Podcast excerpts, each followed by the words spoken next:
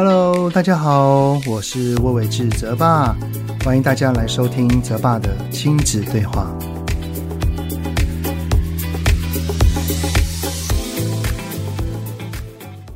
Hello，你们好，欢迎收听泽爸的亲子对话，我是亲职教育讲师魏玮志泽爸。哇，这个时间真的过得很快哈！暑假好像已经过了四分之一的时间了哈。每天啊，几乎现在天气都热到不行啊。现在还不用到中午啊，大概九点多十点的时候啊，只要站在外面啊，没有一个遮蔽物的地方，大概就几分钟的时间就可以想象自己是一个冰淇淋一样，就快要融化了啊。即使是在家里呢，也是闷到一个不行啊。不过，如果只有我一个人在一个空间里面，我我是会尽量避免开冷气啦，然后多以电风扇或循环扇为主。但是如果家人都在一起，然后可能电风扇也不够的话，那也没办法，那就是开冷气啊。不过，真的现在好像在台湾啊，冷没有冷气，好像就不能在夏天生活一样哈。那么暑假的时候呢，我儿子也会偶尔跟同学出门的啊。呃，我是有给他零用钱，虽然没有很多，但是我相信是够用的啊。所以只要儿子外出的时候，他的一些什么娱乐花费啊，主要都还是由自己在出钱的。只是呢，我相信随着孩子的社交需求越来越多，或者是年龄越来越大。这个对于金钱的想要也是会慢慢增加的。不过呢，关于这个金钱哈，真的是一个艺术哦。如果钱给的太多，孩子反而不容易珍惜。然后呢，钱很多也有可能会装阔，然后在外面当大爷啊。只是呢，给太少的话，当孩子有金钱的需求的时候，或许会找别的门路来想办法赚到钱。特别是到了高中的时候，哈。好，那么该怎么给孩子金钱呢？这真的是一个非常非常好的课题。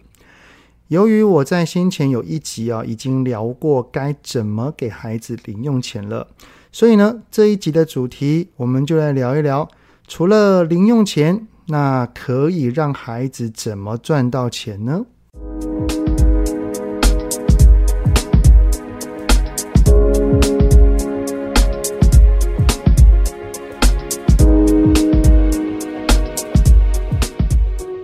我是在儿子国中的时候才开始给他零用钱的哈，在他在小学的时候都还没有。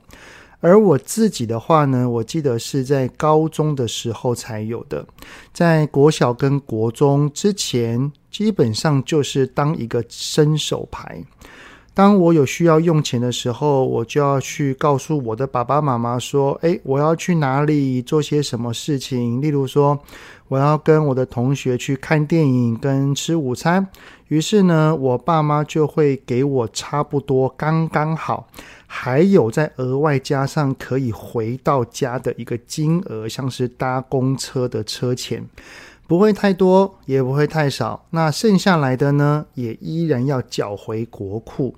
当然啦，有的时候还是会偶尔羡慕其他同学说啊，他们想买什么就买什么，哇，哪像我还要这边锱铢必较。不过现在回想起来，其实也还好，因为我并没有那种匮乏感。虽然过程哈是麻烦了一些，但是我爸妈还是有在满足我的需求的。那么既然我是高中才有零用钱的，为何在泽泽国中的时候就给他了呢？原因哈是因为我想要提早让他懂得如何运用金钱。基本上哈，包含零用钱在内，还有买生日礼物的钱，我是给予我的孩子一个叫做总量预算的概念，也就是说，他是非常清楚啊，就是一年之内他自己有哪一些的额度是可以操作的，也因为他们是明白自己的预算的，于是心中就会有一个目标的话哈，例如说他想买一个东西，他就会产生了储蓄的想法。然后呢，我们也有提供给他妈妈银行的概念，就是让他自己思考说有多少钱要放在妈妈银行里面，那这一笔钱就是尽量不能动的。那至于要放多少，就由他自己决定喽。那要不要领出来，也是自己决定。不过我们还是会告诉他，最好有一个额度在啦。只是呢，因为当领出来的时候，一定会透过我们这一关，也就是说会有一些审查跟询问的机制存在。如此呢，就会有很高的几率去减缓他那个冲动的念头。然后呢，如果他是非常坚持要全部花光的话，基本上我是蛮乐意的啦。哦、呃，毕竟其实孩子如果还是在国中小学阶段，他主要的生活还是依靠着我们嘛。即便花光了，也不会有什么问题，因为爸爸妈妈还是在的嘛，还是可以，就是不管是生活所需或者是三餐等等的都没有什么问题。但是呢，他。一定会经历那一个痛的感觉，什么痛的感觉呢？就是呢，当他满足了物质购物的冲动之后，钱花光了，开心一下子之后呢，就会发现到他想要外出跟朋友出去，诶，没有钱了。放学之后想要买一些东西来吃啊，没有钱了。当他想要在文具店里面买一些小东西的时候，摸一摸口袋啊，没钱了。如此呢，才会真正的感受到一次花光光的后悔。相信只要有了这个后悔，他也比较能够体会需要跟想要的差异了。老实讲啦，我是宁愿孩子把这个花光光的痛哈，是发生在就是国小啊、国中或高中都可以啊，而不是在出社会或成家之后，因为到时候的那个金额搞不好才是恐怖的哦。现在多半都还是可以在承担的阶段跟范围里面。不过呢，要让孩子体验那个钱花光，然后没有其他的钱可以再去做额外消费的时候，就一定要有我们的坚持。坚持什么呢？坚持只提供给他基本的生活所需，像三餐，其余的额外购买或者是休闲娱乐，就绝对不能因为心软再多给他了。毕竟他要学习为自己的决定负责，这才是一个成长应该经历的一段历程。只是呢，这个金钱的概念哈，除了储蓄之外，其实还有两个，一个呢叫做赚取，第二个叫做复利。所谓的复利呢，也就是钱滚钱的概念啦。不过这一集并没有要谈。我们先来谈一谈如何让孩子赚取好了。先前聊到零用钱的那一集哈，就提到说，零用钱的主要目的是供给给孩子基本的生活日常所需，像是吃饭钱啊、车钱啊，还有学习用品等等的啊。也因为这些其实都是我们身为爸妈的责任，所以。用不着要孩子用其他的事情来交换，像什么呢？像是做家事啊，表现要良好啊，要听话啊，或者是考试考一百分啊。而且啊，老实讲，家事就是家里的事，孩子是这个家的一份子，他也有责任的。学习的话呢，当然是属于孩子他自己的事，那更加不能拿来跟金钱来做条件交换。好，那么到底该如何让孩子来赚取钱呢？这个呢，是我个人的观念啦，也不一定是符合到每一个家庭的价值观或生活形态，所以请大家可以参考。那我认为呢，赚取金钱一定是要跟付出是有等价关系的，也就是说，那些他根本不用什么付出的。就不太能够拿来让他随时灵活运用。我个人认为啊，像红包钱，只是呢家事跟学习这类的付出，因为是他的责任，所以不能算。那还有哪一些的付出是可以让孩子来额外赚到钱的呢？我的想法呢，叫做非责任内的竞赛。好，那要先说什么叫做责任内的竞赛哈？比如说呢，全班性的比赛，像是大队接力，他因为跑得很快，所以被老师选中，他被赋予班级的责任。那如果真的要给予奖励，也是要由老师来进行，我们不用额外的给予，只要在一旁全心全意的帮孩子加油跟打气就好了。那么所谓的非责任内的竞赛呢，就是他有能力。他也有兴趣，只是呢，并没有一定要去参与的竞赛活动。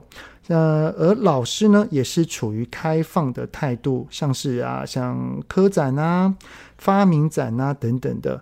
除了主办单位也有可能提供一些奖金或奖品之外，我们呢，身为父母，也可以额外再多出一些。鼓励他能够多多参与，给予一些动力。在我儿子女儿还小的时候，我提出的奖励哈，不一定是一定要得到名才会有的，而是呢，依照他的年纪、他的年龄来做出衡量。举例来说哈，像是台北市的小学都会有一个竞赛，叫做“小小说书人”的讲故事比赛。在他们小一的时候呢，我的目标就是鼓励他们的胆量，所以他们只要事前准备好之后，站上台讲完，走下台就可以得到奖金啦。然后呢，再随着他的年龄增长，那当然就会把目标跟难度再慢慢的增加或提高。像是哈，在小二的时候就有多增加了。肢体动作，也就是说，你不是只有上台而已哦，不是只有讲完而已哦，你必须要把练习时候的肢体动作自在的做出来，如此也就可以有奖金了。我记得啦，好像他们是到小四之后才会有。呃，单纯以名次来当做衡量，有得到佳作以上的呢，就会有奖金。然后第一名、第二名、第三名就会有不同的额度，就一直延续到国中。那么，为什么我会用这样的方式来鼓励孩子赚取除了零用钱以外的金钱呢？记得哈，有位 YouTuber 叫做老高，呃，他非常有名，我相信很多人都知道哈。他在一个名为钱是什么的影片里面，他有提到，他说，钱其实是衡量价值的一个单位。我们来想象一下，我们把钱哈，假设是一个容器，而这个容器的大小取决于我们这个人有多少的价值。能够提供给人更多的价值，那这个容器就越大，相对能换取的金钱也就越多。而这个价值通常也是跟我们的技能是有联动跟关联关联性的。也就是说，越是拥有他人无可取代的技能，那这个价值也就会相对的水涨船高。而通常哈。一个人的技能，往往都是要透过付出跟努力才会得到的。那让孩子对于自己有能力、有兴趣、也不排斥的事物当中来做衍生参与竞赛，也因为是自己所办得到的，是喜欢的，再加上有一些不管是主办单位或者是父母给予的奖金来当做一个诱因，我相信孩子也就不太会容易放弃。毕竟哈，所谓的参与竞赛，这中间的过程肯定会经历非常非常多的付出跟努力，也会也会有很多的挫折跟失落的。不过哈，这也可以让孩子体会一件事情，就是。我付出了，不一定会有成果，但是我不付出就肯定不会有成果。不过真实的社会不也是这样吗？我相信啊，我们的孩子有了总预算概念的储蓄，以及透过很多的付出所赚取到的这一些金额，肯定他会非常珍惜这些金钱的。有了这一些基础概念之后，哈，接下来就是带给孩子复利的概念啦。好，关于复利的概念，哈，我们再来找一集来聊好了，哈。那这一集的节目就先到这边喽。非常感谢你们的聆听，有任何想听的内容，也都欢迎在 Apple Podcast 底下先五星按个赞，然后再留言告诉我哦。泽爸的亲子对话，我们下次再见了，拜拜。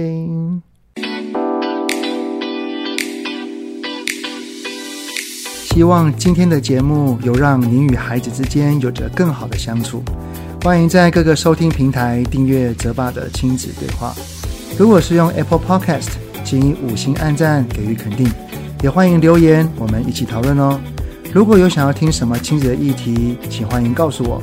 愿天下家庭的亲子关系能够更好。泽爸的亲子对话，我们下次见。